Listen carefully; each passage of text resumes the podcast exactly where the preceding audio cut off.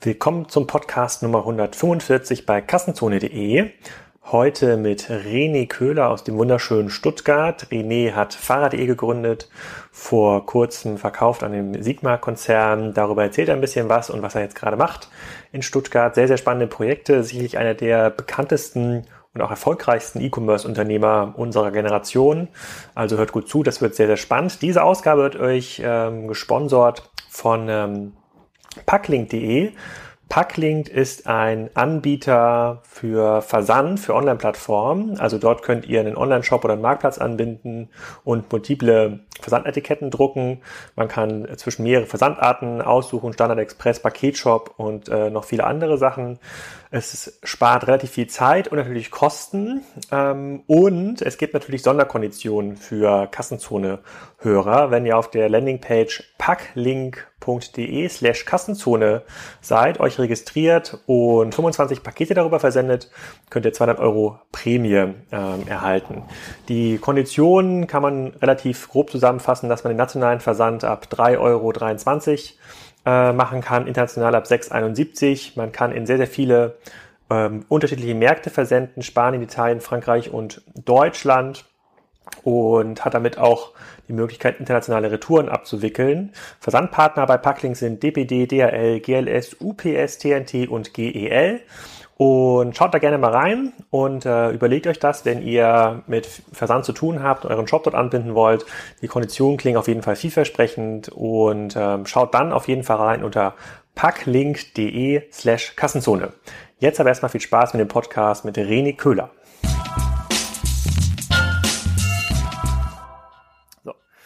Hallo René, willkommen beim Kassenzone.de Podcast. Heute aus dem schönen Stuttgart zum Thema Fahrrad.de, Flüge online verkaufen und E-Commerce im Allgemeinen. Sag doch mal, wer du bist und was du machst.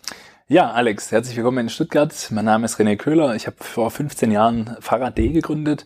Letztes Jahr gab es eine Mehrheitstransaktion und heute sitzen wir im Herzen von Stuttgart in meinem neuen Startup-Inkubator, genannt Köhler Group und freue mich auf das Gespräch. Ja, sehr cool. Ich hätte auch schon, glaube ich, in den letzten Jahren öfter mal versucht, äh, dich zum Interview zu bekommen, aber du warst mit Fahrrad.de immer sehr, sehr stark äh, ähm, beschäftigt. Ähm, der Erfolg von Fahrrad.de gibt dir auf jeden Fall recht in dieser Entscheidung, nicht so oft bei Kassenzone ähm, aufzutreten. Ich würde den ersten Teil des Interviews gerne nutzen, dass wir da noch mal ein bisschen erzählen, die Leute abholen, was du da eigentlich gemacht und aufgebaut hast und wie das funktioniert hat. Vielleicht kannst du noch mal ganz kurz die Historie von Fahrrad.de äh, rekapitulieren. Also wann hast du das gegründet und wie ist es eigentlich gewachsen? Was waren so ein bisschen die Milestones? Weil ich gerne verstehen möchte, was eigentlich kann man eigentlich noch so ein Online-Pure-Player wie Fahrrad.de heute nochmal neu aufbauen oder war das so ein exklusives Event, so ein exklusives Moment, äh, wo du die Chance hattest, vor ein paar Jahren das zu machen? Ja, ist in der Tat richtig, wie du sagst. Äh, ich bin so ein Urgestein ähm, im Alter von 20 Jahren, 2003 im Jahrhundertsommer, habe ich erst letzte Woche wieder gelesen, habe ich Fahrrad.de gegründet. Der Hintergrund war, mein Vater hatte ein stationäres Fahrradfachgeschäft. Ich war beim Zivildienst, wollte mich unbedingt selbstständig machen, hatte schon mehrere äh, Geschäftsmodelle äh, probiert, ähm, die nicht funktioniert hatten. Und das naheliegendste eigentlich, die Fahrräder, äh, die wir im stationären Fahrradladen hatten, online zu verkaufen. Auf die Idee kam ich erst im Alter von, von 20 ähm, wir haben dann angefangen im Prinzip mit ganz wenigen äh, Produkten. Wir haben nur komplette Fahrräder verkauft. Wir haben äh, kein Zubehör verkauft, keine Bekleidung, äh, alles, was, was heutzutage wichtig ist, auch um einen ähm, hohen CLV zu haben, haben wir damals nicht äh, gehabt. Und ähm, nichtsdestotrotz hat es doch funktioniert und äh, ist ganz langsam aber sicher gestartet. Hattest du damals schon die Domain Fahrrad.de?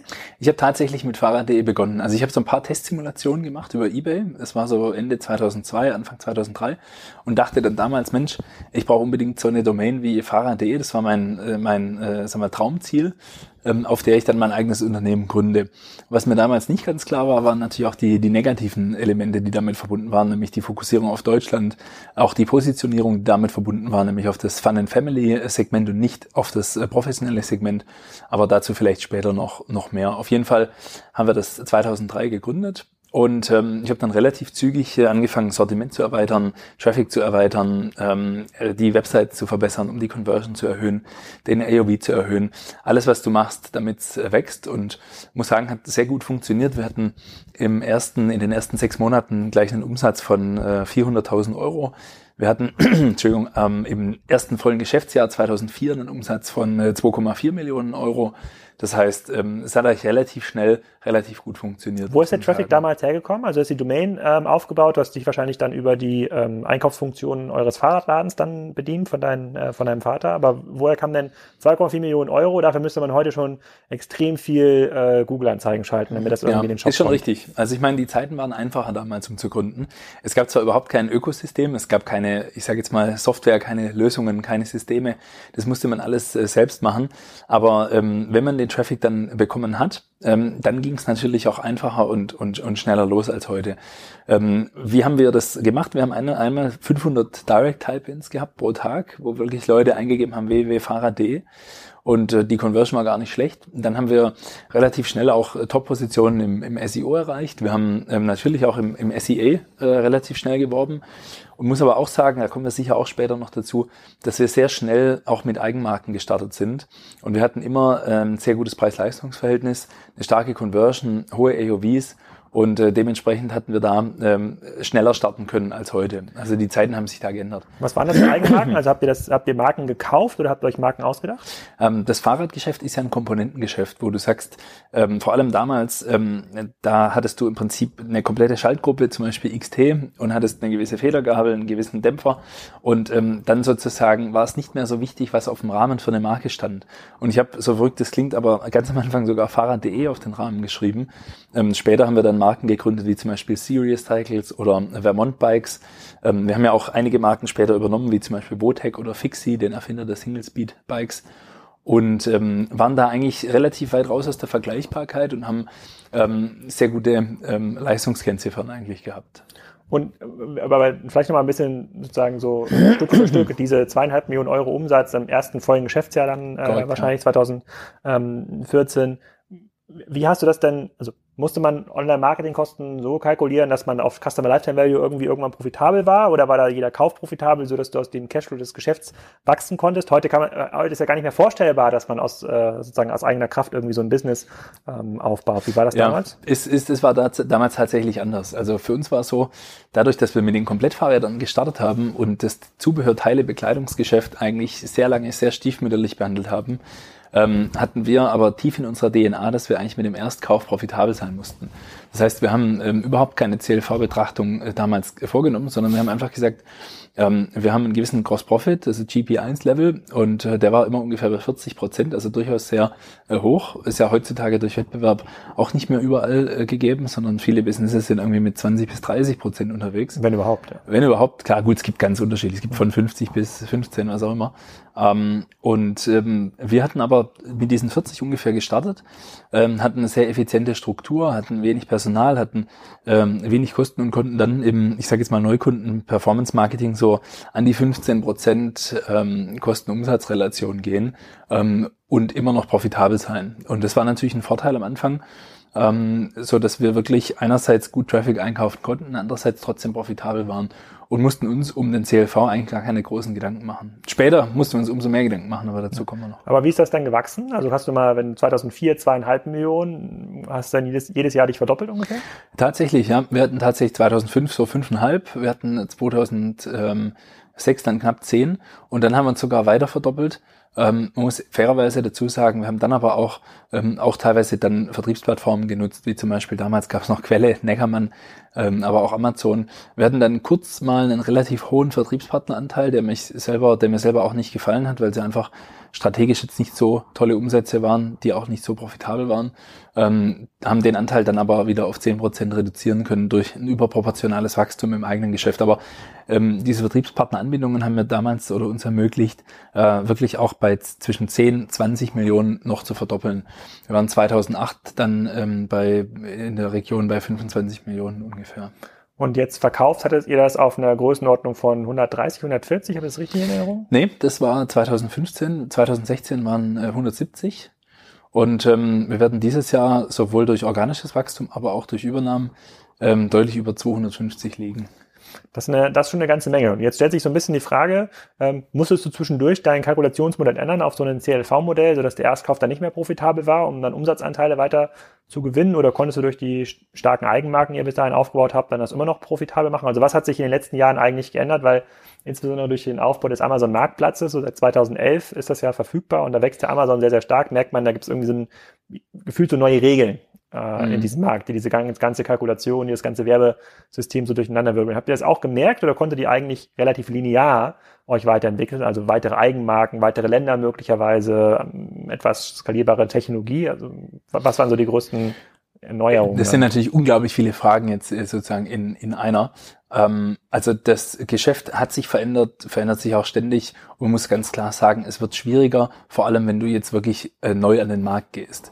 Ich glaube, was unser Vorteil war, dass wir ähm, in diesem Thema Bike, Outdoor ähm, einerseits ja das Zubehörteile Bekleidungsgeschäft haben, wo Amazon natürlich voll reingekrätscht ist. Ähm, aber dieses Thema Komplettfahrrad, da kommen wir sicher auch noch dazu, ähm, ist durchaus sehr komplex. Du musst das Fahrrad äh, aufbauen, montieren, einstellen, du musst die Bremsen äh, einstellen, die Laufräder zentrieren, du musst da wahnsinnig viel ähm, fachkompetente Arbeit vornehmen.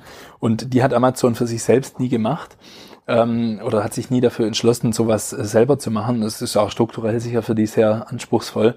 Wenn man sich an die, wenn man überlegt, was die für eine Logistikstruktur haben, kann man sich nur schwer vorstellen, dass sie jetzt in jedem Logistikcenter irgendwie eine Ecke für äh, Fahrradmontage reservieren. Und man kann sich auch schwer vorstellen, dass sie jetzt in jedem Land irgendwie ein oder zwei große Logistikcenter nur für Fahrrad machen. Also es passt ins eigene Geschäft von Amazon eigentlich nicht rein. Ähm, und das hat uns immer im Bereich Fullbike auch geschützt vor einem, ich sage jetzt mal, Hyperwettbewerb mit Amazon. Ähm, nichtsdestotrotz gibt es natürlich sehr viele Wettbewerber, die für sich selber äh, entschieden haben, das zu machen und auch auf Amazon zu verkaufen. Also es ist in allen Bereichen schwieriger und härter geworden. Ich würde jetzt mal sagen, in dem einfachen Bereich Zubehörteile, Bekleidung über, überproportional härter. Und im Fahrradbereich ähm, haben wir uns eigentlich wirklich eine wahnsinnige Stellung erarbeitet. Wir würden heute von uns sagen, wir sind weltweit der größte Online-Fahrradversender. Also die Stückzahlen, auch die Werte, die wir an Komplettfahrrädern versenden. Äh, wir sind ja weltweit die Nummer zwei, Nummer eins in Kontinentaleuropa, aber bei den Fullbikes sind wir ganz klar die Nummer eins. Und dieser Fokus mit Fahrrädern gestartet zu haben unter der Domain Fahrrad.de und das tief in der DNA zu haben und das immer weiter entwickelt zu haben, ähm, der hat dazu geführt, dass wir da in der Position sind. Und da hat uns auch bis heute niemand so richtig das Wasser abgraben können. Ich glaube, ich hätte dich irgendwann mal auf einer Konferenz, es kann sein, dass bei der K5-Konferenz von Jochen Krisch war, äh, mal reden gehört, dass, dass für euch das Thema ähm, so Kundenwiedergewinnungssysteme, also klassisches E-Mail-Marketing, nicht so einen hohen Fokus hatte. Ich, ich, bin mir nicht ganz sicher, was der Grund war. Ich glaube, es war sowas wie Fahrräder, der nicht so oft, oft gekauft. Ähm, war das war das eher eine, eine, eine Ausrichtung aus den ersten Jahren? Würdest du das heute immer noch so sagen? Oder würdest du sagen, nee, jemand, der ein Fahrrad gekauft hat, den kann man mit ganz, ganz klassischen äh, Conversion-Mechanismen wieder zurück auf die Seite holen, über, keine Ahnung, Helme, ähm, Angebot von Fahrradreisen, keine Ahnung, gibt es bestimmt tausend Sachen, die man da irgendwie äh, machen kann. Also ist, ist diese, hat sich diese Perspektive irgendwie verändert? Also erstmal hast du ein gutes Gedächtnis, ähm, offensichtlich. Und die Frage ist auch sehr gut gestellt, weil das hat sich tatsächlich verändert. Das war im Prinzip ein Stück weit ähm, eine Einschätzung, die wir hatten auf Basis aller Leistungskennziffern, die aber sehr stark vom Fahrrad geprägt waren. Und das Fahrrad hat logischerweise auch einen langen Produktlebenszyklus. Wir hatten den damals mal mit 8,7 Jahren ermittelt. Das hat sich sicherlich auch verkürzt äh, heutzutage mit den ganzen vielen neuen Innovationen, ähm, verschiedene Arten Fahrräder. Nicht zuletzt wie in den E-Bikes gibt es ja wahnsinnig viele Trigger, auch um neue Fahrräder zu kaufen. Aber ähm, erst als wir dieses Thema Zubehörteile, Bekleidung richtig professionell aufgebaut haben, haben wir erst gesehen, was dort an Wiederkaufraten, an CLVs möglich ist. Und heute ist die Einschätzung ganz klar die, dass das ein extrem wichtiges äh, Element ist. Und ähm, wenn du jetzt Wettbewerber von uns fragen würdest, die würden sogar sagen, es ist eigentlich das einzige Element. Also fast alle unsere Wettbewerber sind sehr stark fokussiert auf dieses Thema Zubehör. Ähm, und ganz wenige haben sich überhaupt mit der Komplexität Fahrrad ähm, mit der Logistikkomplexität, der Montagekomplexität, dem Thema Eigenmarke, Asien, Import, alles, was damit zusammenhängt, auseinandergesetzt und ähm, haben uns das Feld eigentlich zu einem guten Teil auch überlassen. Okay, also Kunden, äh, Kundenbindungsmaßnahmen, also klassisches Retention-Modell ist dann doch wichtiger geworden. Ähm, ein zweites Thema, was ihr mal aufgebaut hattet, oder was ich auch total smart fand, als ich euch mal kennengelernt hat, ich glaube, ich habe euch kennengelernt 2000 2011, 2012 so um den, um den Zeitraum. Ihr hattet damals noch, glaube ich, fitness.de äh, betrieben und das ich weiß auch nicht, kann sein, dass auch bei so einem äh, Vortrag von Jochen Krisch war und da war die Idee, man braucht quasi ein Geschäft, was im Sommer gut funktioniert, Fahrräder, man braucht ein Geschäft, was im Winter gut funktioniert, offensichtlich Fitness, das machen die Leute mehr im Winter.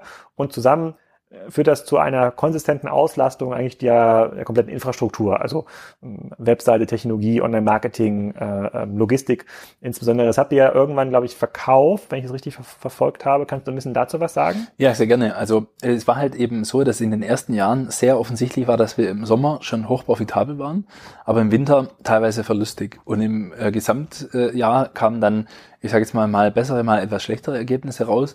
Aber uns war relativ klar, Mensch, wir brauchen irgendwas, um im Winter auch sozusagen den, den Saisoneffekt von Fahrrad auszugleichen. Und ähm, es gibt da zwei Idealszenarien und so hatten wir es als in, in meiner Familie, als wir unseren stationären Fahrradmarkt hatten. Wir hatten im Winter äh, Ski verkauft, jetzt sind die Winter immer schwieriger geworden. Der Ski ist ein ganz schwieriges Produkt, um es zu versenden. Sport Konrad die einzige Ausnahme, die das wirklich gut hinkriegen. Ähm, aber äh, für uns war damals klar, dass es eigentlich das Fitnessthema sein muss. Und wir haben dann, ähm, ich sage jetzt mal, mit dem Thema Home Fitness begonnen, ähm, haben das mit fitness.de auch zu, einer, ähm, zu einem gewissen Erfolg gebracht. Das war sicher einer der großen ähm, Fitnessgeräteanbieter in Deutschland. Aber man muss sagen, dass viele Dinge, die für uns in der Industrie wichtig sind, ähm, dort sehr schlechte äh, Werte aufweisen. Also gerade der CLV total schlecht. Übliche ähm, Ablauf von einem Fitnessgerät ist kaufen, äh, zweimal benutzen, Jacke drüberlegen, ja. Hose drüberlegen, dann irgendwann muss es in den Keller. Das ist wie im Fitnesscenter. Ja, ist ein bisschen so. Ähm, geht auch wieder nur in der Top-Zielgruppe, die das wirklich ambitioniert nutzen, die da wirklich dabei bleiben. Ähm, da funktioniert das gut. Beispiel ist Sportitie zum Beispiel.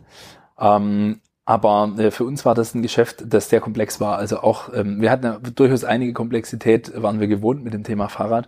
Aber die Zustellung von einem Fitnessgerät im siebten Stock in München ohne äh, Aufzug und dann die Reklamation oder sprich die Retoure wieder äh, abzuholen, die bringt selbst, äh, ich sage jetzt mal, erfahrene Logistiker an den Rand ihrer äh, Fähigkeiten. Und wir haben dann irgendwann mal entschlossen, ähm, nicht mehr das Thema Fitness zu verfolgen, sondern sind mit ähm, äh, mit Camps und später auch mit AdNature in den Outdoor-Bereich eingestiegen, der heute fast ein gleichwertiger Bereich ist für uns und haben uns dann tatsächlich entschlossen, fitness.de abzugeben.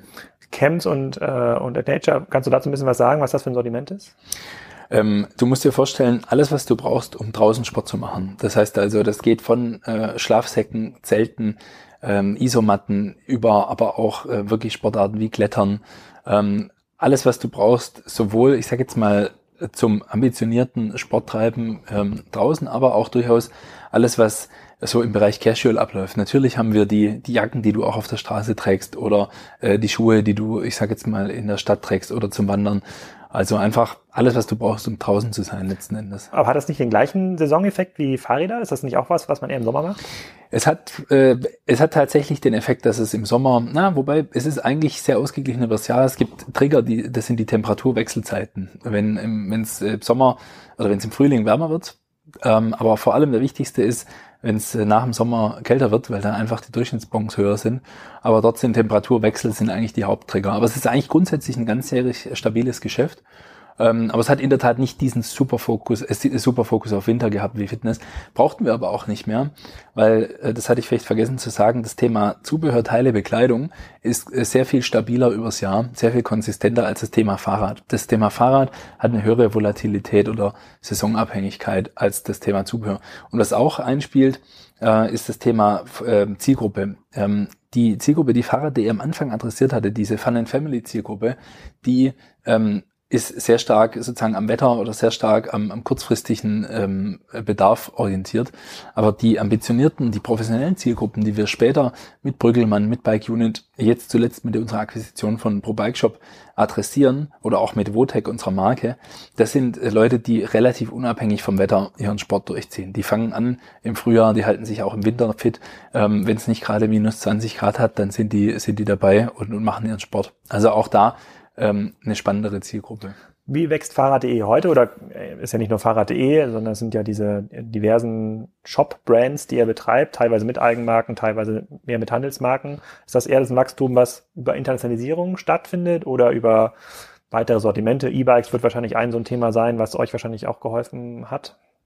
Also es ist so, dass, dass das Unternehmen ist, ist wirklich ein Phänomen. Es wächst, es wächst wie ein Uhrwerk. Ähm, es liegt daran, dass wir, glaube ich, eine tolle Industrie haben. Ähm, das Thema Fahrrad ist einfach ähm, ein unheimlich positives äh, Produkt, was Rückenwind hat in der Gesellschaft, in der Politik, überall auf der Welt oder in, vor allem auch in Europa. Wir wachsen wir adressieren natürlich dann vorwiegend den Online-Markt. Das heißt, wir haben die Kombination aus einem wachsenden Fahrradmarkt und einem wachsenden Online-Markt. Also unsere, unser adressierbarer Markt wächst schon mal zweistellig. Und ähm, wir haben einfach ein, ein großartiges... Der Gesamtmarkt für Fahrrad und Fahrradzubehör nee, wächst zweistellig? Nein, der, der adressierbare Markt, den wir bisher adressieren konnten, nämlich der Online-Fahrradmarkt sozusagen, der wächst zweistellig. Ah, okay. Ähm, der normale Fahrradmarkt wächst grundsätzlich einstellig. Ähm, mit so Sonderbereichen wie E-Bikes, natürlich, da wächst er brutal, da wächst er deutlich zweistellig. Aber was ich sagen wollte ist, dass das zweite Element ist auch ein unheimlich ähm, langjähriges und konsistentes Team. Selbst durch den ähm, Mehrheitsverkauf an, an Signa Retail hat kein einziger Manager das Unternehmen verlassen. Ähm, von, bis auf mich, der seine CEO-Position abgegeben hat, aber ich bin ja im Board weiterhin tätig. Also unheimlich konsistentes Team, das lange dabei ist. Das heißt wie, also. Ist das offiziell, wie viele Anteile du noch weiterhin hältst? Ich habe noch zehn Prozent an Internetstores. Also noch signifikant. Ja, aber im Vergleich dazu, dass ich früher ja im Prinzip, ich habe mal allein gegründet, hatte dann nach Samba noch 80 Prozent, nach EQT noch knapp äh, 51. Ähm, von dem her, da habe ich jetzt schon deutlich reduziert. Aber klar, ich glaube dran, ich finde es ein großartiges Investment, auch für mich. Und äh, deswegen bleibe ich dabei. Aber um es zu beantworten konkret, wir sind letztes Jahr 23 Prozent gewachsen und äh, wir wachsen auch dieses Jahr wieder zweistellig. Und das passiert sowohl in Deutschland als auch im Ausland. Ähm, also es ist wirklich klar, gibt es Länder, die sind besser und es gibt Länder, die sind schlechter, aber grundsätzlich ist das organische Wachstum äh, super und was noch dazu kommt, sind dann Akquisitionen. Welche Länder sind für euch relevant außerhalb von Deutschland? Also ich meine, für uns ein ähm, großer Country-Fokus ist äh, Skandinavien. Ähm, der war ähm, nicht zuletzt durch die Übernahme von AdNature, ähm, auch durch den ähm, Engel, den wir durch EQT bekommen haben, ähm, entstanden. Ähm, für uns war Südeuropa was, wo wir zugegebenermaßen eine, von uns selber heraus nicht die stärkste Position hatten. Wir waren okay unterwegs, aber nicht perfekt. Haben das jetzt gelöst durch die Übernahme von Pro Bike Shop. Das ist der führende ähm, Bike-Online-Anbieter äh, in ähm, in äh, Frankreich und äh, also kannst du sagen eigentlich in ganz Südeuropa. Ähm, und ähm, darüber hinaus gibt es noch weitere sehr spannende Länder, wie zum Beispiel die Schweiz, wo man ein hohes Preisniveau hat, wo wir die Komplexität gemeistert haben. Das heißt, wir haben in der Schweiz bieten wir an wie ein inländisches Unternehmen. Wir haben äh, sozusagen gerundete Preise. Wir bieten in Franken an. Du hast keine Verzollung oder sowas. Wir haben Schweizer Telefonnummern, Schweizer Rücksendeadressen. Das heißt also, der Schweizer hat einen tollen Komfort, kriegt ein riesiges Produktsortiment zu einem kompetitiven Preis und ob du es glaubst oder nicht, aber wir haben einen, einen mittleren, wirklich mittleren zweistelligen Prozentsatz Marktanteil im äh, Fahrradgeschäft online in der Schweiz. Also Marktanteile, die in Deutschland unerreichbar sind. Okay, dann nähern wir uns mal so ein bisschen den klassischen spieltheoretischen äh, Kassenzone-Fragen. Die erste Frage, die so in diesem Bereich fällt, ist, ähm, könnte man so einen Fahrradhandel, wie er ihn gegründet hat, könnte man das heute eigentlich wiederholen? Mit einer, mit einer ähnlichen Nische könnte man zum Beispiel ebike.com, angenommen so eine Domain wäre noch irgendwie frei, könnte man eigentlich diese Geschichte wiederholen, die du 2003 gestartet hast?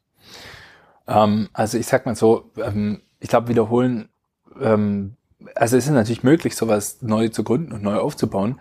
Ähm, es ist allerdings zu befürchten, dass es nicht mehr mit dem Erfolg einhergeht, wie, wie, wie wir ihn hatten. Oder du nimmst einfach unfassbar viel Geld in die Hand, ähm, was sich dann aber wahrscheinlich nicht, nicht rechnet. Von dem her muss man realistischerweise erkennen, es ist schwer, das, ähm, das nochmal so in der Form zu wiederholen. Du kannst es natürlich machen, du kannst, ich sag jetzt mal, in irgendwelche Länder gehen, wo es einfach noch nicht so weit ist. Oder du kannst im Prinzip in Nischen gehen, die noch nicht so richtig äh, bearbeitet sind. Aber was du immer berücksichtigen musst, wenn du jetzt zum Beispiel ebike.com sprichst, du hast ähm, die Rechnung nicht, auch kannst die Rechnung nicht ohne die Industrie machen. Und die Industrie, die ist im Fahrradbusiness nach wie vor sehr, sehr schwierig. Ähm, die öffnen sich ungern. Also wenn du heute hergehst und sagst, ich mache ein reines E-Commerce, ohne stationären äh, Anker, ohne die Historie, die wir haben oder den Erfolgsnachweis, wirst du wahnsinnig viele Marken nicht kriegen. Ähm, das ist eine total rückständige Denkweise, die, die hemmt uns auch. Auch wir haben einige Marken, die wir nicht haben, die wir gerne hätten. Ähm, von dem her, du kannst es machen, aber ich sage jetzt mal, es ist nicht einfacher geworden. Okay, das führt direkt zur, zur, zweiten Frage. Das hast du ja auch schon kurz genannt. Ähm, stationärer Handel. Du hast ähm, über den stationären Handel angefangen. Das war ja so dein Trigger, sozusagen das Fahrradgeschäft deiner Eltern. Ähm, habt ihr zwischendurch Läden eröffnet? Ist das etwas, von dem du sagst, das könnte euch helfen, vielleicht auch für bestimmte äh, Marken. Du sitzt hier quasi am Marktplatz mitten in Stuttgart. Ich glaube, das ist der Stuttgarter Marktplatz. Ich kenne mich nicht so gut aus hier, aber ich, es, ja. glaube, das ist das, das Zentrum, das Zentrum hier. Äh, hast quasi auch ein Interesse, dass es hier so ein bisschen lebendig äh, bleibt. Ist das ein Thema für euch?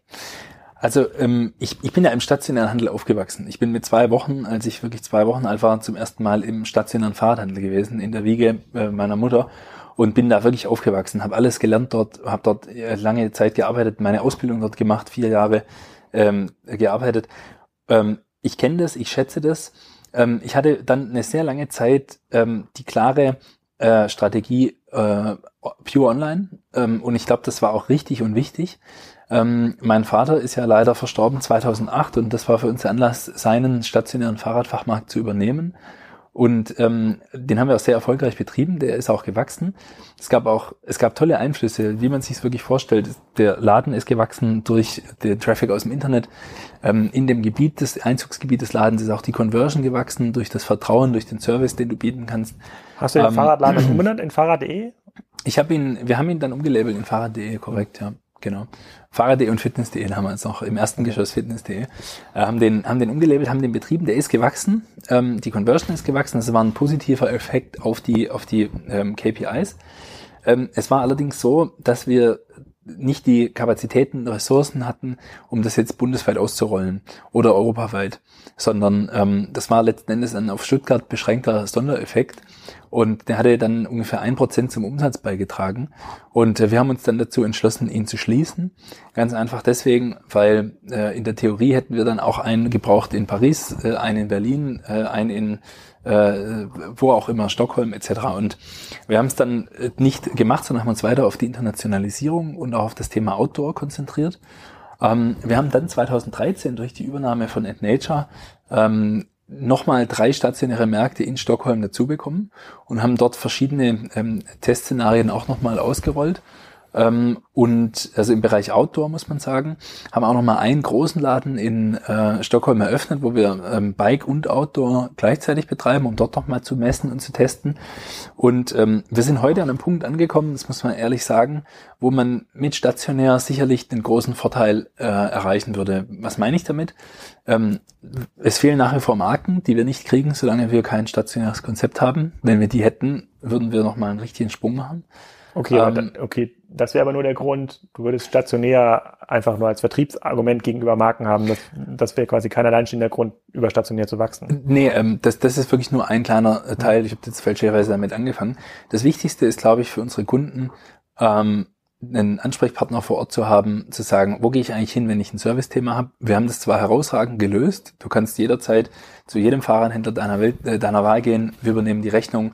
Wir können dir Fahrradhändler empfehlen, mit denen wir arbeiten. Ähm, Du kannst sagen, interessiert mich alles nicht, ich will, dass es abgeholt wird, wir holen es zurück, ähm, setzen es bei uns in der Fachwerkstatt in Gang und schicken es dir wieder. Ähm, wenn du keinen Karton hast, schicken wir dir einen Karton. Also wir haben im Laufe der Jahre damit sehr gut gelernt umzugehen. Aber der Kunde stellt sich doch vor, wenn ich damit ein Problem habe und es in stationären Laden geben kann, dann finde ich das toll. Und das ist vor allem ein Grund.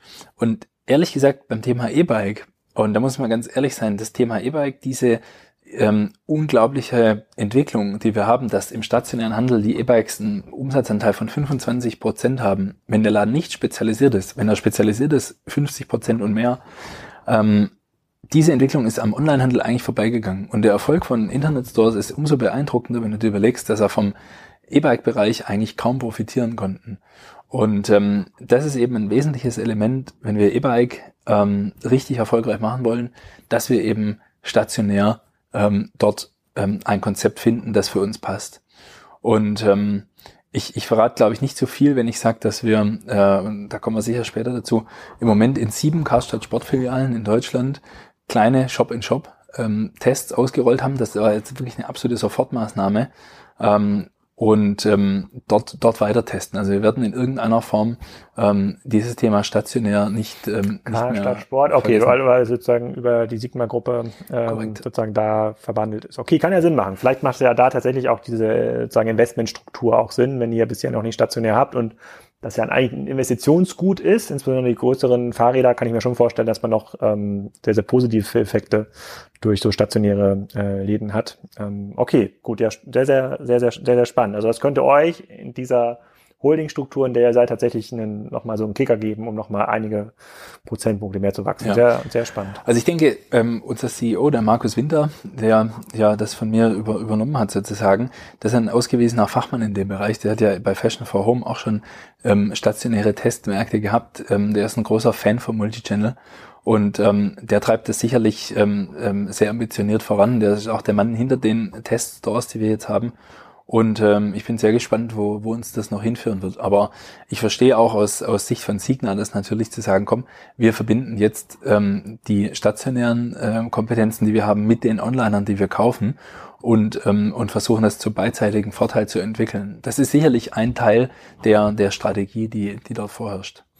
Okay, und dann gab es noch eine andere wichtige Frage, die eigentlich in keinem Interview fehlen ähm, darf. Diese ganzen Eigenmarken, die ihr habt oder generell exklusive äh, Produkte, die ihr handelt, würde es für dich nicht auch Sinn machen, diese Dinge bei ähm, Amazon, möglicherweise auch eBay, ähm, im Asiengeschäft auf Tmall zu handeln, um noch mehr Wachstum mitzunehmen, wenn es, Leut, äh, wenn es Leute gibt, die nach ähm, euren Produkten suchen, also Marken, die ihr äh, ähm, anbietet? Ähm, wartest du darauf, dass die dann zurückkommen zu Fahrrad.de? Oder unter einer anderen Marke, unter der, unter der ihr diese Fahrräder handelt? Oder glaubst du, muss man eher beim Kunden sein und das dann doch bei Amazon anbieten? Also grundsätzlich ähm, ist es, ist es so, dass, dass die Eigenmarken natürlich enorme Vorteile bieten. Ähm, beim gleichen Preispunkt hast du einen besseren Spezifikationsumfang oder bei der gleichen Spezifikation haben wir einen besseren Preispunkt als echte, ähm, ähm, sage ich jetzt mal, was heißt echte Marken? Wir sind auch echte Marken mittlerweile, aber als die klassischen Marken, die über einen mehrstufigen Vertrieb vertrieben werden. Und ähm, im Prinzip muss man ehrlich sagen, wir verkaufen diese Produkte auch bei Amazon, wir verkaufen sie auch bei Otto, wir verkaufen sie ähm, vielleicht sogar teilweise bei eBay. Ähm, wir, wir nutzen all diese Möglichkeiten. In Asien zugegeben verkaufen wir sie nicht, weil wir sagen immer, ähm, ein Vertriebspartnergeschäft ist ein Zusatzgeschäft zu einem sehr, sehr starken eigenen Geschäft. Wir brauchen ja auch die Customer Care Strukturen, wir brauchen die Service Strukturen, wir brauchen die Lokalisierung in Landessprache. Wir können also jetzt nicht sagen, komm, wir verkaufen jetzt ähm, auf einer asiatischen Plattform einfach noch on top. Das machen wir nicht. Aber in den Ländern, in denen wir verkaufen, verkaufen wir ausgewählt auch über, ähm, über die Plattform. Nicht zuletzt, um zu testen, ähm, wo stehen die gerade, wie funktionieren die, wie laufen die, ähm, wie ist die Nachfrage. Das heißt also, wir haben dort zu dem guten Teil auch eine, ich sage jetzt mal, den, die Hand am Puls ähm, dieser Plattform. Und ähm, da kommen durchaus interessante Statistiken raus, die wir auch für uns verwenden. Hm. Jetzt, jetzt hören wir bei größeren Online-Shops, die Nischen erfolgreich sind, wie bei einem MyToys zum Beispiel oder auch bei dem einen oder anderen Sportartikelanbieter ähm, oder auch bei Konrad, die wollen jetzt Plattform werden. Ja, sie sagen sich, sie haben einen hohen hohen organischen Traffic auf ihre Handelsmarke, ja, auf, auf mytoys.de.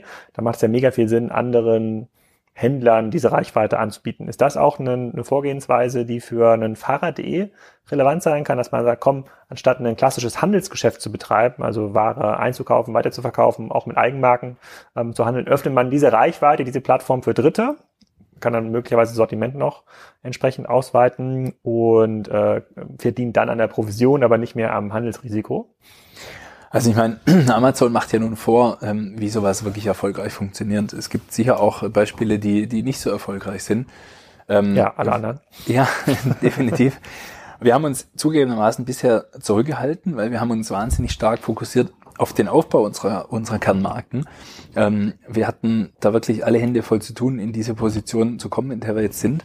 Aber ähm, sozusagen, wenn man sich auch mal die Gesamtstrategie ähm, der Signa Sports Group überlegt, zu der ja Karstadt zählt, Outfitter, Tennispoint, Internetstores mit allen Beteiligungen, dann muss man sich schon irgendwann die Frage stellen, ähm, wie man das alles optimalerweise verknüpft und wie man es schafft, das Inventory, das in allen Lägern liegt, ähm, auch auch, überall anzubieten oder wie man auch versucht, den Traffic äh, sozusagen optimal vernetzt. Also sprich, es gibt ja schon erhebliche Synergien ähm, zwischen den zwischen den Unternehmen, zwischen den Zielgruppen ähm, und, und, und, und innerhalb der Prozesse. Das heißt, ähm, das sind sicherlich Dinge, ähm, über die wir in der Zukunft sehr viel mehr nachdenken werden als in der Vergangenheit. Ähm, und, und das ist nicht, weil das klassische Geschäft ähm, irgendwie sich verschlechtert oder verändert, sondern weil wir wirklich sagen, on top äh, könnte sowas dazukommen. Ähm, aber muss ehrlich sagen, dass wir da ziemlich am Anfang der, der Entwicklung noch stehen. Ähm, und wir wollen vor allem nichts tun, was nicht äh, komplett durchdacht ist und was nicht sehr erfolgsversprechend ist. Deswegen ähm, beschäftigen wir uns damit, aber haben noch nichts, ähm, was wir jetzt vorstellen können. Okay, dann vielleicht noch zwei abschließende Fragen zu diesem ähm, Blog. Ich habe dich mal gehört in einem Vortrag oder, oder als wir uns irgendwann mal in, äh, sozusagen äh, privat mal getroffen hatten, hast du gemeint, nee, wir haben unser, unser Attributionsmodell umgestellt, ihr habt so ein bisschen überlegt, wo kommen eigentlich die Kunden her? Und äh, als ihr das ein bisschen genauer untersucht habt, da habt ihr gemerkt, dass das Thema Affiliate für euch gar nicht funktioniert, da kommt eigentlich nur Crap äh, her, also hast du den Kanal schon mal abgestellt, da warst du auch, glaube ich, einer der ersten, der das zumindest so öffentlich äh, ähm, kommuniziert hat. Ähm, ich weiß gar nicht, ob ich zwischendurch meine Werbung gesehen habe vom Fahrrad.de im, im Fernsehen, welche Werbekanäle funktionieren für euer Format eigentlich noch so gut? Ist es schon noch klassisches Performance-Marketing? Würde sowas wie ein, ähm, ein großer TV-Spot zur Fahrradhochsaison im Frühling wahrscheinlich äh, ähm, für euch funktionieren? Ja, also du hast echt ein unheimlich gutes Gedächtnis. Wir waren die einer der ersten, die Affiliate abgestellt haben. Ähm, damals haben viele gesagt, Mensch, was ist das denn für eine Strategie? Äh, später konnten viele das dann nachvollziehen. Für uns war einfach so, dass die echten Mehrumsätze, die entstanden sind, umgerechnet äh, auf die Kosten, die entstanden sind, ähm, mit sehr hohen Werbekosten belegt waren. Da war uns klar, dass das nichts ist, was für unsere Marken, für den Bekanntheitsgrad, den wir in der Zielgruppe hatten, noch funktioniert. Es waren eher Trittbrettfahrer ähm, und da haben wir gesagt, das machen wir nicht. Ähm, was für uns eigentlich die wesentlichste Erkenntnis der vergangenen Jahre ist, ist, dass wir das Thema Bestandskunde und CRM ähm, gar nicht hoch genug hängen konnten. Ähm, ich kann mich noch erinnern, im Jahr 2012 hatten wir einen äh, Stammkundenanteil, der unter 20 Prozent lag, also Umsatzanteil. Und ähm, im Marketing-Mix ähm, waren wir auch noch knapp über äh, 10 Prozent, wir waren bei 11 oder 11,5 Prozent äh, Gesamtkosten äh, vom, vom Umsatz.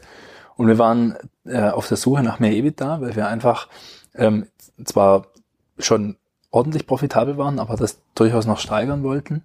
Und ähm, uns wurde klar, dass wir letzten Endes ähm, den Stammkundenanteil irgendwo äh, auf 50 Prozent erhöhen müssen im Umsatzmix, ähm, weil der kommt natürlich mit einem äh, Kostenanteil von ein bis zwei Prozent rein. Wir würden gerne drei oder vier Prozent spenden, aber es geht nicht, weil wir einfach nicht mehr Maßnahmen äh, umsetzen können, weil einfach nicht mehr möglich ist. Also wir tun wirklich alles, was man tun kann. Und das hat ja den Umsatzanteil jetzt auch auf 50 Prozent gebracht, aber mehr geht halt nicht. Und der kommt, sage ich mal, fast, ich sage jetzt mal fast umsonst rein. Und im, im, im Mix sozusagen für Neukunden ist natürlich nach wie vor Online-Performance-Marketing mit allen Kanälen. Ähm, es ist ähm, aber auch das Thema TV. Ähm, da haben wir auch eine sehr steile Lernkurve hinter uns. Ähm, wir machen ja TV seit fast fünf Jahren, sowohl für Fahrrad.de als auch Brüggelmann und äh, teilweise auch im Ausland. Ähm, viele wundern sich ja, warum habt ihr keine Primetime oder warum ähm, sieht man euch nicht so häufig? Die Antwort ist ganz einfach die, wir machen ganz genau das, was sich rechnet. Wir machen nicht mehr und nicht weniger. Ähm, und was sich für uns rechnet, es sind eben, ist eben keine Primetime, ähm, für uns rechnet sich eben auch mal vielleicht kein Top-Sender. Was sich für uns rechnet, sind einfach ähm, Zeitschienen ähm, und Umfelder und konkrete Formate, die zu unserer Zielgruppe passen. Ähm, und von dem Inventar, was wir sagen, auch noch mit dem entsprechenden Rabatt kriegen, den wir brauchen, da kaufen wir alles, was geht. Aber es ist halt nicht riesig. Das heißt, also TV ist im Channel Mix für uns profitabel und wir sind total stolz, dass wir einer der wenigen sind, der erstens mal TV macht, ähm, im Laufe der Jahre so optimiert. Wir haben eigene Produkte für TV, wir haben die Spots ausoptimiert, ähm, Zeitschienen, Umfelder, ähm, konkrete äh, Sendungen. Wir haben wirklich alles optimiert. Wir können es messen und wir können nachweisen, dass es profitabel ist, aber es ist halt limitiert. Mehr ja. geht halt nicht. Und das sind eigentlich so die wesentlichen Kanäle für, für Neukundenmarketing und im Mix muss man sagen, sind wir total stolz, dass wir auf diese über 20 Prozent Wachstum kommen und wir haben eine Marketingkostenquote und ich verrate auch keine Geheimnisse, das kann man nicht in jeder Bilanz nachlesen, von äh, unter acht, von knapp unter acht Prozent. Ja, das ist krass. Ähm, das hatte ich ganz am Anfang vergessen zu fragen. Wenn ihr jetzt so bei 250 äh, Millionen dieses Jahr irgendwie ankommen wollt, wie groß ist denn dieser adressierbare Markt in Summe, ähm, also inklusive des stationären Markts in den Ländern, in denen ihr unterwegs seid? Bike und Outdoor in komplett Europa ist äh, knapp 20 Milliarden. Okay, also gibt es noch ein paar Jahre, in denen ihr wachsen könnt, in ja. jeweils 100 Prozent. Also wir haben Marktanteile, die im einstelligen Prozentbereich liegen, mit der Ausnahme von der Schweiz. Ähm, und das, das ist total steigerungsfähig, klar. Aber auf der anderen Seite wird es wahrscheinlich bei dem fragmentierten Markt, den wir haben, auch nicht drin sein, dass wir sagen, wir holen uns jetzt 10 oder 20 Prozent Market Share in einem Land, außer der Schweiz. Weiß ich nicht. Also darüber, ich würde das jetzt gar nicht, gar nicht vertiefen wollen, das ganze Thema Marktplatz, Plattform, Thema. Ich glaube schon, es gibt noch so ein paar Trigger, wo man dahin, dahin kommen kann, also wo man aus dem klassischen Handelsgeschäft nochmal ähm, ausbrechen kann. Aber wir haben ja noch einen großen Themenblock, den müssen wir nochmal hier bedienen, wenn wir schon mal hier äh, sind in einem Büro. Ähm, und ähm, aber wir können erstmal festhalten, Ah, das Modell funktioniert immer noch sehr gut. Es wächst noch sehr stark. Es hat eine hohe Profitabilität ähm, oder zumindest eine vergleichsweise hohe Profitabilität für einen äh, für einen ähm, für einen Onlinehandel und der adressierbare Markt ähm, ist immer noch sehr sehr groß. Also das ist schon sehr extrem. Ja. Das extrem Wo, wobei man ehrlicherweise sagen muss, dass wir uns das auch erarbeitet haben. Also wahnsinnig viele Wettbewerber stehen ganz schlecht da. Also ich hoffe, dass ich da jetzt keine Geheimnisse verrate, aber ähm, sowohl der eine, der vor uns ist, als äh, wahnsinnig viele, die hinter uns sind. Wer ist ähm, denn vor euch noch? Der einzige, der noch vor uns ist, auf, der, auf einer weltweiten Basis, ist ein, ein Merger zwischen Wiggle und Chain Reaction. Ähm, es war immer so, einer von den beiden war die Nummer eins, der andere war die Nummer zwei, die haben sich manchmal abgewechselt. Und dann waren wir drauf und dran, äh, den einen und dieses Jahr hätten wir sogar den, den zweiten auch noch geknackt, aber dann haben die zwei gemerged äh, und sind jetzt mit knapp 500 Millionen ähm, die Nummer eins. Unter welchem ähm, Brand treten die auf? und die treten weiterhin unter beiden Brands auf. Ähm, äh, aber die hatten massive Schwierigkeiten. Weißt du, die haben einen ganz anderen Ansatz gewählt wie wir. Die haben einen ähm, sehr opportunistischen Ansatz gewählt, haben gesagt, wir öffnen uns ähm, in alle Länder. Äh, wir bieten logistische Wege an für alle Länder. Und dort, wo Währungskurse gut stehen, dort, wo die lokale äh, Nachfragesituation gut ist, dort machen wir unseren Profit. Und ähm, dann haben sich halt Währungskurse auch verändert, es haben sich lokale Strukturen verändert, es gab inländische Wettbewerber und der Erfolg blieb dann aus auf der wirtschaftlichen Seite. Und man muss schon ehrlich sagen, die haben eher aus, aus einer, ich sage jetzt mal, Drucksituation äh, gemerged. Das ist auch für die beteiligten äh, Private Equity Firmen äh, alles andere als ein gutes Investment. Ähm, und die sind halt umsatzmäßig jetzt nochmal sozusagen, haben sie sich nochmal an die Spitze gesetzt. Aber das ist eher ein Costplay, was die machen. Was wir ja machen, wenn wir übernehmen, wir versuchen weiter zu wachsen. Wir versuchen schon zu integrieren und Effizienz zu steigern, aber wir versuchen Outdoor hinzuzufügen oder Bike, je nachdem, welche Art von Firma wir übernehmen. Wir ähm, versuchen ähm, Sortimente zu erweitern. Wir versuchen Dinge besser zu machen und dadurch wachsen wir. Und bei denen muss man eher, ich sage jetzt mal, von einem Rückgang ausgehen. Die kriegen sicher ihr, ihr EBITDA, was auch mal sehr, sehr schlecht war, jetzt wieder etwas besser den Griff. Ähm, aber nichtsdestotrotz ähm, sehen wir da uns in einer sehr viel dynamischeren Situation, die, die auch mehr positives Momentum hat. Aber was ich eigentlich sagen wollte, ist, dass sehr viele in der Industrie kein Geld verdienen. Ich will jetzt wirklich nicht zu viele Namen nennen, aber sehr viele der Verfolger verdienen kein Geld, verlieren sogar deutlich. Das heißt, es ist alles andere als eine leichte, als eine leichte Branche oder sowas. Aber ähm, wir profitieren halt jetzt davon, dass wir halt 15 Jahre solides Handwerk gemacht haben, dass wir alle Leute an Bord haben, dass wir viele Fehler gemacht haben früher, aber aus denen haben wir gelernt und wir haben dann vielleicht in den letzten Jahren nicht mehr so viele Fehler gemacht und deswegen läuft jetzt gut. Es ist jetzt nicht so, dass man sagt, das ist die Branche, wo, wo, wo am einfachsten ist. Ja, also das meint der Tarek von About You auch, ne? Sozusagen, man muss halt jeden Tag, sagen jede Sekunde genau auf das Geschäft gucken. Das ist ein sehr, sehr detailversessenes Geschäft, in dem man hier ist. Hier gibt es keine, äh, keinen Platz für Fehler. Ähm, aber jetzt, wo du das Unternehmen verkauft hast oder die größten Anteile im Unternehmen ähm, verkauft hast, ich habe dich ja nie als Gründer kennengelernt, bei dem man erwarten würde, dass er jetzt nur noch Fahrrad fährt oder sich auf den nächsten Triathlon vorbereitet. Könnte sein, möchte dir ja nicht zu nahe treten, falls du dich auf den nächsten Triathlon vorbereitest. Ähm, aber wa was machst du jetzt? Was ist jetzt dein, dein Hauptgeschäft? Ja, also ich muss sagen, sagen, ähm, ich ähm, bin ja zum Fahrrad gekommen wie die Jungfrau zum Kind sozusagen durch das, Entschuldigung, durch das elterliche Unternehmen. Ähm, das Fahrrad ist auch ein tolles Produkt, das ich liebe.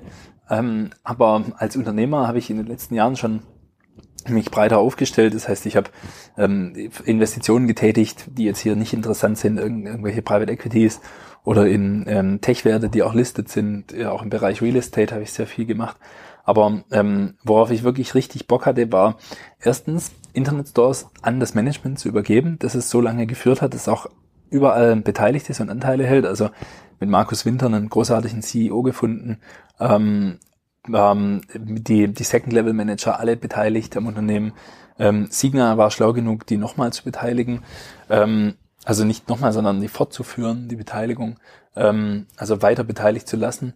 Ähm, und ähm, das heißt, Internetstores in Hände zu geben, ähm, die damit umgehen können, die ähm, das sehr erfolgreich weiter fortführen werden, ähm, das war ein Traum von mir. Und ich muss ehrlich sagen, dass die Story, die Signa gerade baut, ähm, ist schon bemerkenswert, weil im Prinzip Karstadt Sport, Tennispoint, Outfitter, Internetstores ähm, zusammenzufügen, das ist ein Move, denn der ist schwer kopierbar. Warum? Ähm, vom Sporthandel aus wäre sowas nicht möglich gewesen. Die sind letzten Endes finanziell nicht dafür aufgestellt und die sind auch nicht ähm, äh, wild genug, sowas zu tun. Ähm, von Private Equity Seite her ist es eigentlich auch nicht möglich, weil ähm, ein Private Equity Fonds kann nicht erstmal ein Investment machen, ähm, was in die Deal Size passt und dann irgendwie nochmal vier oder fünf oder noch mehr Add-ons, die dann das verdoppeln oder verdreifachen, weil dann passt auch nicht mehr in die Risikostrukturen, in, in die prozentuale, ähm, ich sage jetzt mal, Verteilung des, des Fonds auf die einzelnen Assets. Und ähm, so einen Move zu machen und wirklich die Nummer eins im Sport zu, zu bauen in Deutschland mit äh, über 650 Millionen Euro Umsatz dieses Jahr, die Signa Sports Group, ähm, das konnten nicht viele, vielleicht konnte es nur, nur Signa und das hat mir wahnsinnig viel Spaß gemacht, dort mitzumachen. Ähm, was mache ich konkret für, für Signa und für die Unternehmung? Ich bin ähm, Chairman der Signa Sports Group. Ähm, ich habe auch in, in Signa Sports Group investiert. Ähm, das hat sich jetzt erst nach dem Verkauf ergeben. Das heißt also völlig, völlig freiwillig und äh, aus eigener Überzeugung. Ähm, und unterstütze sozusagen strategisch, unterstütze ähm, bei Akquisitionen, aber auch bei der Vernetzung dieser Unternehmen.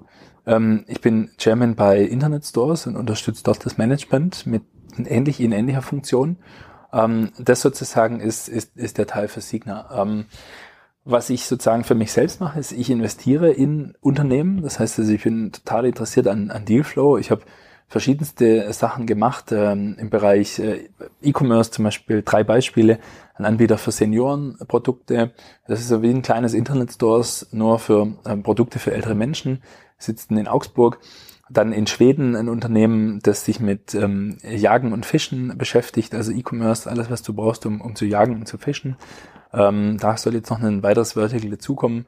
Ähm, das sind einfach ähm, äh, Unternehmen, in die ich investiere, wo ich auch die Gründer unterstütze, als keine offizielle Funktion im Board oder ähnliches ähm, habe. Okay, dann, dann bist du quasi hier in Stuttgart auch relativ einzigartig. Ich glaube, es gibt ja gar keine klassischen Venture Capital Fonds oder sozusagen zumindest auf E-Commerce äh, ähm, orientierte ähm, Unternehmungen. Das hören ja auch einige Gründer hier diesen äh, Podcast und auch einige gestandene Unternehmen. Wenn jemand an dich herantritt und sagt, komm, lass mal was zusammen machen, was sind da so die die Muster, nach denen du suchst? Ähm, die Muster, nach denen ich suche, ist eigentlich die, ähm, ich mache das ja alles mit eigenem Geld. Das heißt, ich habe keinen Investor, ich habe ähm, niemanden, der mich finanziert. Und ähm, es muss, ich sage jetzt mal, irgendwie reasonable sein. Es muss also sein, wo ich sage, ähm, da glaube ich dran, das kann funktionieren. Also ich bin jetzt nicht derjenige, der den nächsten Mondflug finanzieren kann. Ähm, aber ich bin derjenige, der, ähm, der selber entscheiden kann, der durchaus auch über eine gewisse Firepower verfügt und ähm, wenn, wenn, wenn einfach, ich sage jetzt mal, das eine, eine, eine Aussicht auf einen Erfolg hat, ähm, wo ich wirklich selber dran glauben kann. Ähm, und das kann durchaus, ich sage jetzt mal, äh, sehr ähnlich sein äh, zu, zu den Themen, die ich bisher gemacht habe ähm, von ihrer Funktionsweise und Methodik, da bin ich da Feuer und Flamme und dann Also dann E-Commerce-Geschäft auf jeden Fall, die stabiles Gründerteam, stabiles Absolut. Geschäftsmodell ja. und in welchen Größenordnungen kannst du da aktiv werden oder willst du aktiv werden? Du, das, was ich bisher gemacht habe, war zwischen ein und zehn Millionen, ähm, die ich investiert habe. Häufiger am, am unteren Ende, aber ähm, durchaus auch schon mal äh, am oberen Ende. Und ähm, jetzt nicht bei den kleinen, da, da meinte ich jetzt ähm, die etablierten Unternehmen, aber ähm, ich sage jetzt mal so, Sweet Spot ist so um eine Million. Ich sage jetzt mal ähm, für die allererste Runde und wenn es dann was Größeres ist oder wenn es größer wird, dann durchaus auch mehr. Ähm, E-Commerce ist ein ganz klarer Fokus. Ähm, ich sage jetzt mal Europa als Country-Fokus. Da bin ich sehr stark, da kenne ich mich aus. Ähm, ich bin auch so ein bisschen spezialisiert auf ähm, Märkte, die ähm, sehr profitabel werden können. Also zum Beispiel Märkte, die eine gewisse Komplexität haben, die eine andere Währung haben, die eine Zollsituation haben. Ähm, ich sage jetzt mal Beispiel Schweiz oder äh, Norwegen sind einfach Märkte, wo du, ähm, wenn du die Komplexität beherrschst, relativ schnell ähm, sozusagen relativ starke Erfolge im Performance-Marketing erzielst, hast dann hohe Gross-Profits ähm, und kannst da sehr schnell profitabel werden. Also eigentlich die Antwort ist, ähm, es muss jetzt nicht die nächste Mega-Idee sein, sondern es kann auch, ich sage jetzt mal, normale äh, Idee sein, ein normales Geschäft, das einfach ähm, sehr solide, sauber aufgebaut ist und was man im Prinzip durch das Netzwerk, das ich habe, durch die Erfahrung, durch die Kompetenz ähm, relativ gut ähm, europäisieren kann ähm, und alles ehrlicherweise mit dem Fokus auf Profitabilität. Also ich glaube, was natürlich immer noch geht, ist zu sagen, wir machen eine Kapitalerhöhung auf einer hohen Bewertung, ähm, aber für mich persönlich als Gründer war es auch wichtig, irgendwann wirklich an Liquidität zu kommen. Und ähm, ich habe ja nun wirklich viele Transaktionen erlebt, sowohl Käufer- als auch Verkäuferseite oder in meiner Tätigkeit als, als Industry Advisor für EQT. Ähm, und ich habe halt festgestellt, wirklich an Liquidität zu kommen, geht eigentlich nur, wenn du wirklich profitabel bist. Und wenn jetzt Gründer sagen, Mensch, ähm, ich mache das jetzt fünf Jahre und dann irgendwann würde ich gerne auch mal für mich was, was haben, dann muss ich ehrlich sagen, das geht dann auch nur, wenn wir in fünf Jahren wirklich gut profitabel sind, weil sonst wird es schwierig. Ja. Ähm, und ähm, diese, das ist ja aber nicht das Einzige, was du machst. Du bist ja nicht im Wesentlichen Investor, du sozusagen, du werkelst hier ja auch an, äh, ähm, an, an eigenen Themen rum. Ähm, ihr habt ja jetzt auch ein spannendes Projekt mit äh, mit Spiker zusammen gestartet. Vielleicht magst du darüber auch ein bisschen was erzählen. Ähm, ach genau, bevor wir da tiefer einsteigen, wie erreiche ich denn die Leute? Hast du quasi jetzt eine Investorenseite oder wie bist du ansprechbar? Ja, also ich meine, das Closing von Internet Stores war am 20. Dezember und äh, wir sind ja jetzt hier im Juni ähm, du siehst mich jetzt in einem komplett neuen Büro, du hast einige Mitarbeiter gesehen. Ähm, wir hatten schon einiges zu tun, die ganzen auch Unternehmensstrukturen aufzubauen, die Investments zu machen. Wir haben die Akquisition von Pro Bike Shop gemacht. Wir haben ähm, die Position, ich habe die Position bei Signa übernommen. Also ich habe wirklich alles andere gemacht außer außer Urlaub in den letzten ähm, Monaten. Ich sage die Vorrede nur deswegen, weil weil meine Website ist jetzt noch nicht die die allergrößte. Die heißt äh, köhlergroup.com.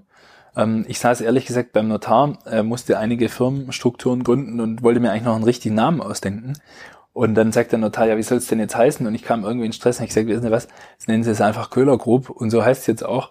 Ähm, das ist ja nun keine Brand, mit der wir an den Markt gehen, sondern äh, also an einen, äh, an einen Endkunde gehen, sondern das ist sozusagen meine Beteiligungsholding, mein Startup-Inkubator heißt äh, Köhler Group unter köhlergroup.com.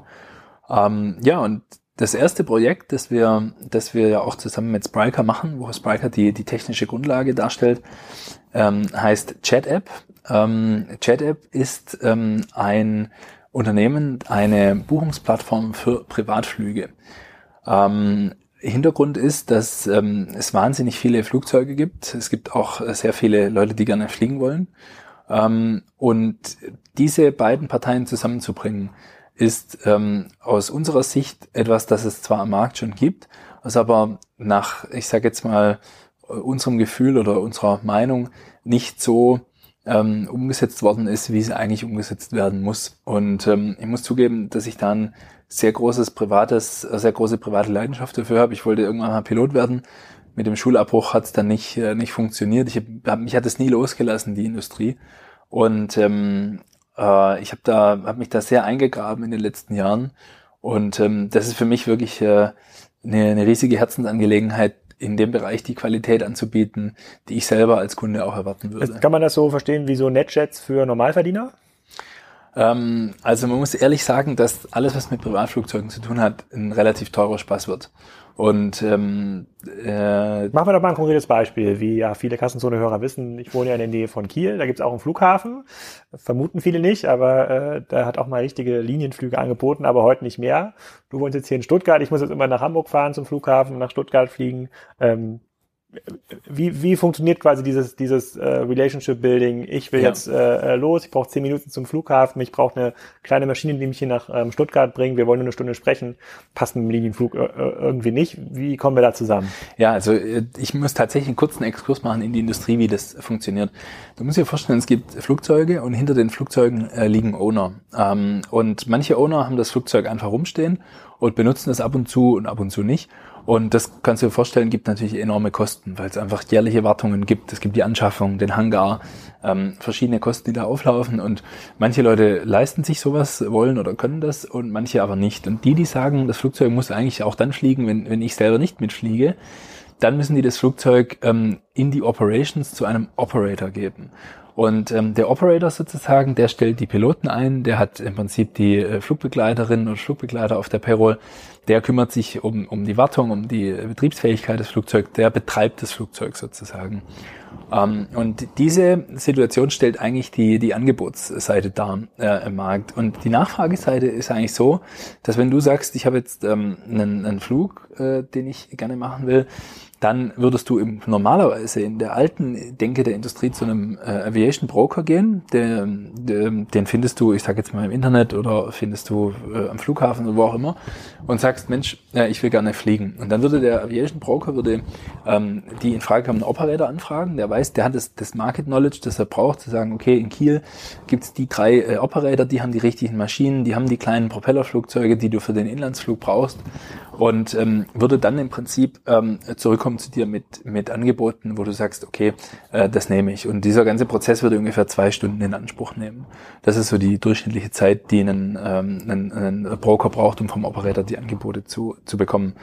Und ähm, was wir letzten Endes machen, ist, dass wir mit Chat-App ähm, äh, zuerst ähm, eine, eine, eine Mobile First äh, entwickelte Website haben, die, die es natürlich auch als Desktop äh, gibt, weil eben unser Fokus auch hier Performance äh, Marketing ist. Aber sehr zügig nach, ähm, nach Livegang werden wir natürlich auch die, die entsprechende App nachschieben. Und was wir letzten Endes gemacht haben, ist, wir haben alle Operator, die es, äh, die es gibt in den Ländern, in denen wir starten, angebunden an unsere App. Das heißt, wir kennen alle Flugzeuge, wir kennen im Prinzip sogar wahnsinnige Details wie, ähm, wo steht das Flugzeug gerade, hat die Crew noch Lenkzeiten, ähm, ist das Flugzeug einsatzbereit, was kostet uns das? Also wir haben da unheimlich viel, ich sage jetzt mal, Entwicklungspower reingesteckt. Ähm, und wir können dir eigentlich ähm, on demand sagen, was würde dein Direktflug von Kiel nach Stuttgart kosten. Und du könntest auch das hängt was damit zusammen, wie die Verfügbarkeiten buchen. ist wahrscheinlich. Ähm, also ob, ob vielleicht jetzt gerade noch jemand anders nach Stuttgart fliegt und mich mit dem Flug teilen könnte, würde man sowas damit zusammenführen können?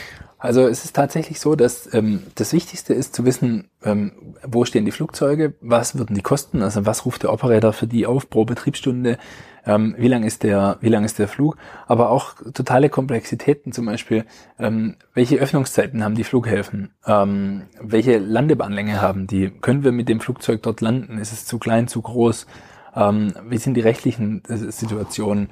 Das heißt also, ähm, unsere App deckt eine wahnsinnige Intelligenz ab ähm, in dieser Flugplanung oder Flugvorbereitung, so dass wir in der Lage sind, dir on demand zu sagen, was ist möglich und was nicht. Und du kannst auch direkt in der App sagen, jawohl, mache ich oder mache ich nicht.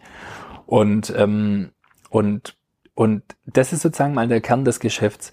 Was du machen kannst später, ist tatsächlich, dass du sagst, wir bieten jetzt verschiedene Sharings an. Dass du sagst, es gibt einfach Strecken, zum Beispiel Freitagabends von London nach Ibiza und abends Sonntagabend von Ibiza nach London wieder zurück. Das sind Strecken, auf denen ähm, einfach sehr viele Leute ein Interesse haben zu fliegen. Und da würde man ganz klar sagen, ähm, man kann auch Sharings anbieten. Aber das setzt eine gewisse, ähm, ich sage jetzt mal, Statistik und ein gewisses Volumen voraus das wir im Moment zum Start natürlich noch nicht haben und dementsprechend fokussieren wir uns auch nicht darauf, sondern wir fangen an mit dem klassischen Kerngeschäft, das früher ein Aviation Broker gemacht hat, ähm, dass wir jetzt eben hochautomatisiert und hochintelligent über unsere App abbilden. Sehr cool. Und da bist du drauf gekommen, weil du dich das selber interessiert, weil du wahrscheinlich selber oft in der Situation warst, irgendwo nochmal hinfliegen äh, ähm, zu müssen und es vielleicht hier aus, äh, ich glaube, Esslingen war ja eure Zentrale mit Internet Stores, oder? Korrekt, ja. Äh, da muss es sozusagen vielleicht die Anbindung an den Flughafen nicht so äh, nicht so gut. Da finde ich auf jeden Fall ziemlich cool. Glaubst du denn, dass es dann äh, vielleicht um so ein Preisgefühl zu bekommen, sozusagen ich jetzt habe jetzt dann die Situation, ich will auf jeden Fall noch mal schnell zu dir nach Stuttgart für den nächsten Podcast. Äh, ähm, mit was muss ich da rechnen, wenn ich so eine kleine Maschine habe, die selber buche? Sind das so 1000 Euro, 2000 Euro, um mir herzufliegen? Also ich glaube, was, was gut ist, wenn wir über so Flugpreise pro Stunde rechnen, weil das ist auch die absolute Grundlage, auf der die meisten äh, Abrechnungen erfolgen du kannst, die erfolgen natürlich Minuten genau, aber ähm, du kannst, sage ich jetzt mal, es gibt verschiedene Flugzeugkategorien. Also du fängst an mit der einmotorigen, äh, sozusagen, es geht dann über die zweimotorige. Ähm, es gibt dann zweimotorige mit, äh, ich sage jetzt mal, einem Propeller, äh, ist also mit einem Düsenantrieb sozusagen oder mit einer mit einer Turbine als als Motor, aber die Kraft wird über Propelloren übertragen sozusagen.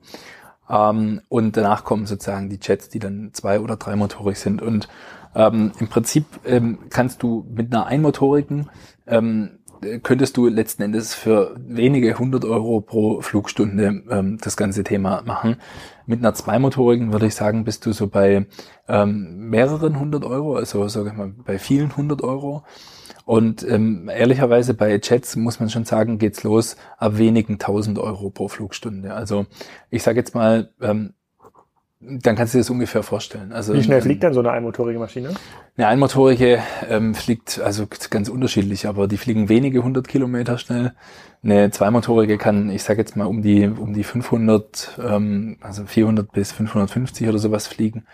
Ähm, und die die großen Jets sind dann nur ganz, also nicht die großen Jets, aber die kleinen Jet angetriebenen Flugzeuge, die sind dann ähm, nur wenig langsamer als in den Ich glaube, da, dazu habe ich, glaube ich, noch ganz, ganz, ganz, ganz viele Fragen. Aber ich, ich, mein Vorschlag wäre, dass wir das in, in Sonderpodcast auslagern. Wenn ihr mit eurer Plattform live seid und ein bisschen Erfahrung gesammelt habt, da gibt es, glaube ich, auch noch viele Fragen, die auch in der WhatsApp-Gruppe dann gestellt werden zur Kassenzone, wie dieser Markt äh, funktioniert. Das ist auf jeden Fall eine sehr, sehr coole, ähm, sehr, sehr coole Idee. Sucht ihr dann auch nach Leuten hier, die euch in diesem Business irgendwie unterstützen oder seid ihr zufrieden erstmal mit dem Team, was ihr habt? Also vielen Dank für die, für die Vorlage. Meine Theorie war ja, wenn wir in Stuttgart starten, dann gibt es viele Leute, die sagen, Mensch, äh, ich lebe in Stuttgart, oder ich war äh, oder ich habe einen Partner, Partnerin hier in Stuttgart, ich will hier leben, ich komme von hier, was auch immer. Und dafür ist, ist sozusagen ähm, der René Köhler mit dem, was er macht, eigentlich ein guter Ansprechpartner, ähm, weil wir haben auf der einen Seite, wir haben einiges an Erfahrung, wir sind wirtschaftlich sehr solide aufgestellt, also wir müssen uns keine Sorgen um das nächste Funding machen. Ähm, wir ähm, wir arbeiten unheimlich eng wieder zusammen. Also ich, ich kann es dir nicht vorstellen, was ich wieder mache. Ich mache wirklich from scratch sozusagen alles wieder selbst. Nachher muss ich noch Texte schreiben etc. Also es ist echt, echt spannend. Ähm, und da haben wir gedacht, da haben wir es nicht leicht, äh, nicht einfach, äh, nicht schwierig, ähm, die Team-Members zu finden, die wir, die wir brauchen. Und ich muss ehrlich sagen, ähm, wir haben es jetzt auch noch nicht wirklich richtig losgelegt, aber so ein bisschen auf der Website köhlergroup.com kommuniziert. Ähm, und die erste Resonanz ist, ist nicht so überwältigend, wie ich es mir gedacht habe. Also Stuttgart ähm, ist doch nicht ganz so einfach, ähm, wie ich mir das erhofft habe. Von dem her, ja und vielen Dank. Wir suchen großartige Kolleginnen und Kollegen, die begeistert sind, mit uns gemeinsam hier verschiedene Dinge aufzubauen. Und es ist ja total spannend, weil wir kümmern uns, diese Menschen, die zu uns kommen, die werden sich kümmern. Eher so Business oder Technik? Ehrlich gesagt alles. Also alles, was du brauchst, um Internet- und E-Commerce-Businesses zu bauen. Also wir werden eine eigene Entwicklung aufbauen, wir werden, wir werden eigenes Performance-Marketing aufbauen, ähm, wir werden vor allem Social Media fokussieren, was wir früher nicht gemacht haben ähm, weil es einfach zum Beispiel Chat-App ist wie geboren für Social Media. Ähm, einfach die, die Bilder, die Emotionen, die du darüber bringst durch diese Fliegerei, ist einfach großartig. Ähm, wir, wir brauchen natürlich alle Admin-Funktionen von Buchhaltung über Assistant etc. Es wird wahrscheinlich irgendwann auch ähm, im Managementbereich ähm, Strukturen geben müssen. Ähm, von dem her, wir, wir suchen eigentlich alles, was, was man sich vorstellen kann. Ähm, Standort Stuttgart am Marktplatz, cooles Büro, glaube ich, wie du gesehen hast. Absolut, absolut. Ähm, Sehr cool. Also sozusagen, um da Butter bei den Fische äh, zu machen, also Leute, die online ein bisschen was drauf haben und die Bock haben, hier in Stuttgart an neuen Themen zu arbeiten, ähm, die sollen sich bei dir melden. Ja, highly appreciated, ja. Sehr cool. Ja, wir haben jetzt schon ein bisschen länger gequatscht, als ich eigentlich geplant hatte. Ähm, auf jeden Fall müssen wir dann das Jet-App-Thema nochmal auslagern in eine, ähm, in eine zweite Folge. Ich glaube, es ist mega spannend, was du bisher erreicht hast und auch jetzt noch äh, vorhast. Und ähm, ich finde es auch sehr cool, dass du dich noch selber an die Texte äh, äh machst. Ich hoffe, es sind keine SEO-Texte, sondern, nee. äh, sondern richtig kreative, Emo, richtig kreative Texte.